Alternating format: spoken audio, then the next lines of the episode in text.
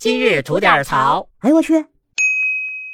您好，我是不播新闻只吐槽的肖阳峰。今儿这期节目啊，又是一期活久见的节目哈。大家都看过体育比赛吧？篮球比赛、足球比赛什么的啊。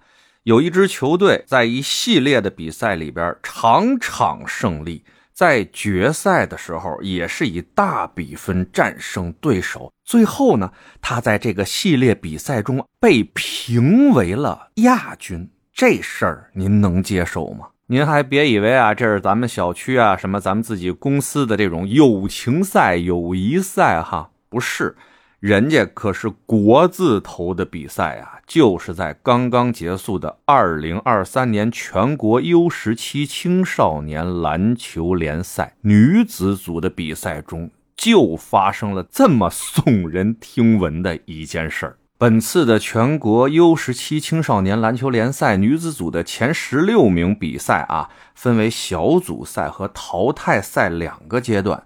而无论在小组赛阶段还是在淘汰赛阶段呢，山东的 U 十七女篮均以绝对的大比分优势获胜。小组赛咱就不说了，咱就说淘汰赛阶段，九十五比六十二胜辽宁，一百一十一比七十七胜四川。半决赛八十六比六十九胜湖南，最终啊，山东女篮在最终的决赛当中以九十六比六十三大胜浙江队，三十三分的比分差呀，这可是差着级别的比分啊。这咱打过球、看过球的都知道啊，这种比分差基本属于不是在一个水平位置上的球队了。可以说，这一届的山东 U 十七女篮的绝对实力啊，在整个联赛中都是独一档的存在啊。但就是在这样一个大比分获胜以后，最后组委会给了山东女篮一个亚军。哎呦！这说出去跟你说都没人信，你知道吗？这这是要疯吗？这是，但人组委会这边啊就能理直气壮的做出这么一个解释，说我们这篮球比赛不是说只看比赛输赢，最后定冠亚军的。哎，我们是有自己独特的一套计算方式啊。这计算方法呢，哎，说的是总分等于比赛得分加上素质与技术达标得分，再加上。技术评定得分，哎，这几个加到一块儿得出来这个总分，最后总分高的是冠军，这就太逗了啊！这是吃了多少鸭脖，您才能想出这种规矩来决定比赛的胜负啊？哎，我就这么跟您说啊，就是最搞笑的是什么？最终的这个排名啊，经过他们这一系列复杂的计算公式算出来以后啊，就。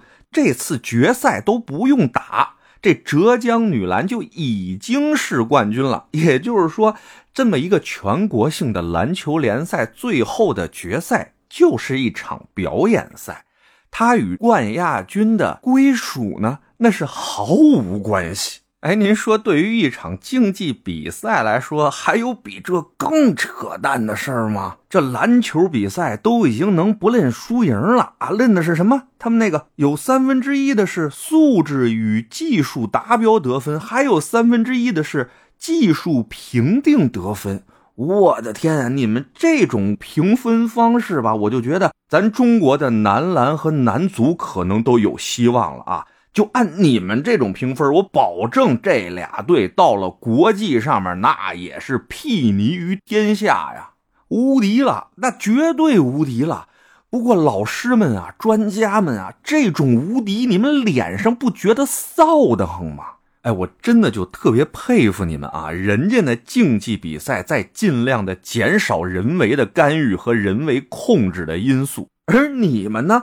在这么一场对抗性很强的篮球比赛当中，开创性的混合了艺术体操和跳水的评分规则，生生的给自己开辟出了一条人工干预的道路啊！这种自嗨的精神，真是使我辈刮目相看啊！各位都是自嗨锅成的精吧？你们要想想啊，在办这些事儿之前，好好想想，你们面对的是一帮十七岁左右的孩子们啊！哎，你们这种行为是准备让这帮孩子们尽早的接受社会现实的毒打吗？让他们尽早的见识到成年人世界的复杂吗？哎，很多人都说啊，咱这足篮球为什么搞不上去，就是因为从根儿上就开始烂了。但烂这事儿啊，咱真不能只埋怨这根儿。你得看这根儿长在什么样的环境下，那土、那水、那肥料到底是不是都是好的？你给人这根儿种在石灰里边，浇的是福岛核废水，上的是三聚氰胺肥，然后生舔着脸说啊，这是我们评分评过的最高分的东西了，非常的好啊。那您说您这么干事您凭什么要求这根儿它不烂呢？